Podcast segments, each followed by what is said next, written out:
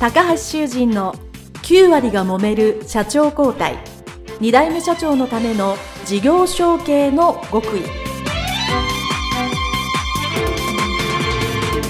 この番組は2代目社長専門経営コンサルタント高橋修人が経営に悩んでいる2代目社長やこれから社長になる後継者に向けて経営力を伸ばし会社を引っ張れるリーダーシップを身につけるための番組です。これまで数百社をコンサルティングした実績から2代目社長ならではの悩みを知りその解決のための独自理論によって2代目社長もまた従業員も幸せに仕事ができることを目指した内容です。皆さんこんにちは。事業承継コンサルタントの高橋修人です。本日は心理学から解決する事業承継の親子の正しい関係性ということでお伝えをしたいと思います。えー、これをお聞きのリスナーの皆さんですね、事業承継の当事者でいらっしゃれば、実感している部分も多いと思いますけれども、先代、そして次の経営者、そういう親子ですね、大体父親と息子に場合が多いと思うんですけど、まあ、おおよそ、仲が悪いというのは言い過ぎですけど、関係性が良くない。ですね。えー、単純に言うとよく喧嘩をしてたりしますよね。もしくは、あの、けん、口には出さなくても心の中、腹の底で反発し合ってる場合もありますね。えー、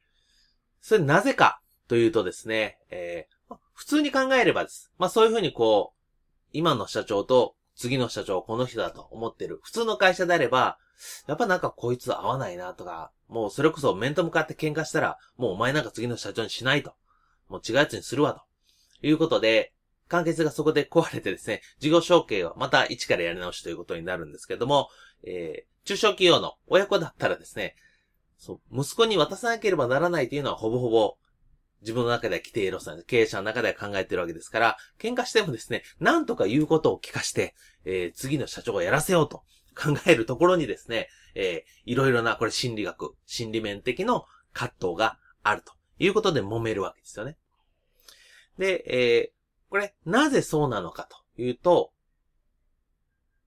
父親から息子を見ても、息子から父親から見てもですね、それぞれ短所が見えます。これ、同性の親子関係っていうのはですね、必ず相手の短所が目立つようになっています。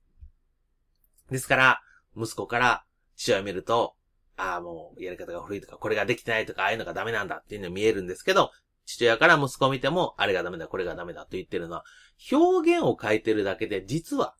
実は同じですね。その原因を起こしてる短所の根っこというのは実は同じなんですよね。なので、実は、お互い相手のダメなところを言ってるように見えて、自分のダメなところも跳ね返ってきてる。これ心理学で言うとミラーリングって言いますけど、えー、相手に投げたボールが実は自分に返ってきてるということがですね、えー、二重に傷つくことになっています。ですから、えー、まず今日ですね、これを昨日リスナーの皆さん、特に後継者、そして経営者の皆さんはですね、相手のですね、現経営者、もしくは後継者を見るときにですね、短所が先に見えるんだということを必ず頭の知識として覚えておいてください。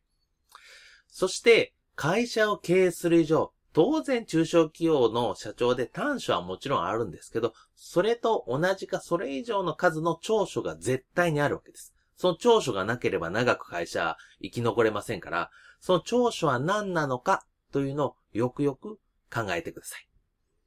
ですから一つは短所の裏返しは何だろうかっていうふうに考えてみるっていうのが一つですね。ただしこれって実は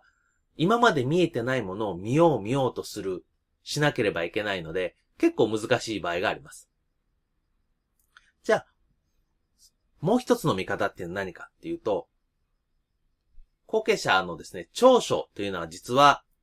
自分の異性の、はえー、親、まあ、つまり母親から自分が分かってる、認知してる長所っていうのは感じてるわけですね。じゃあその長所をどうやって今の会社に活かしているか。そしてその長所ではない部分で会社のいいところは実は当然経営者、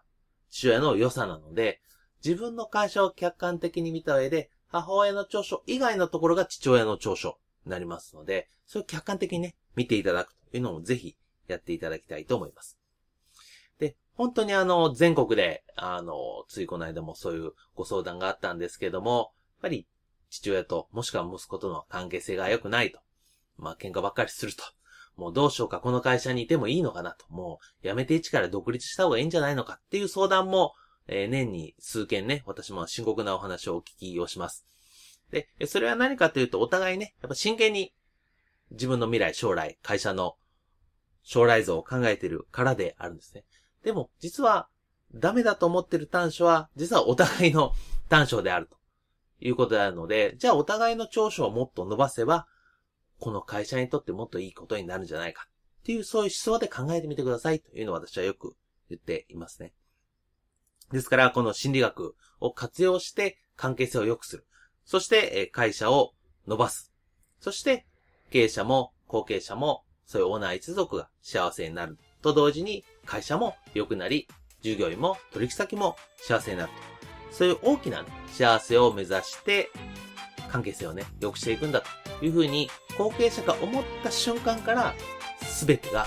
いい方に回転するという事例を私何個も目の前で見ていますし、まあ私自身もそうですよね。はい。ですから、えー、ぜひですね、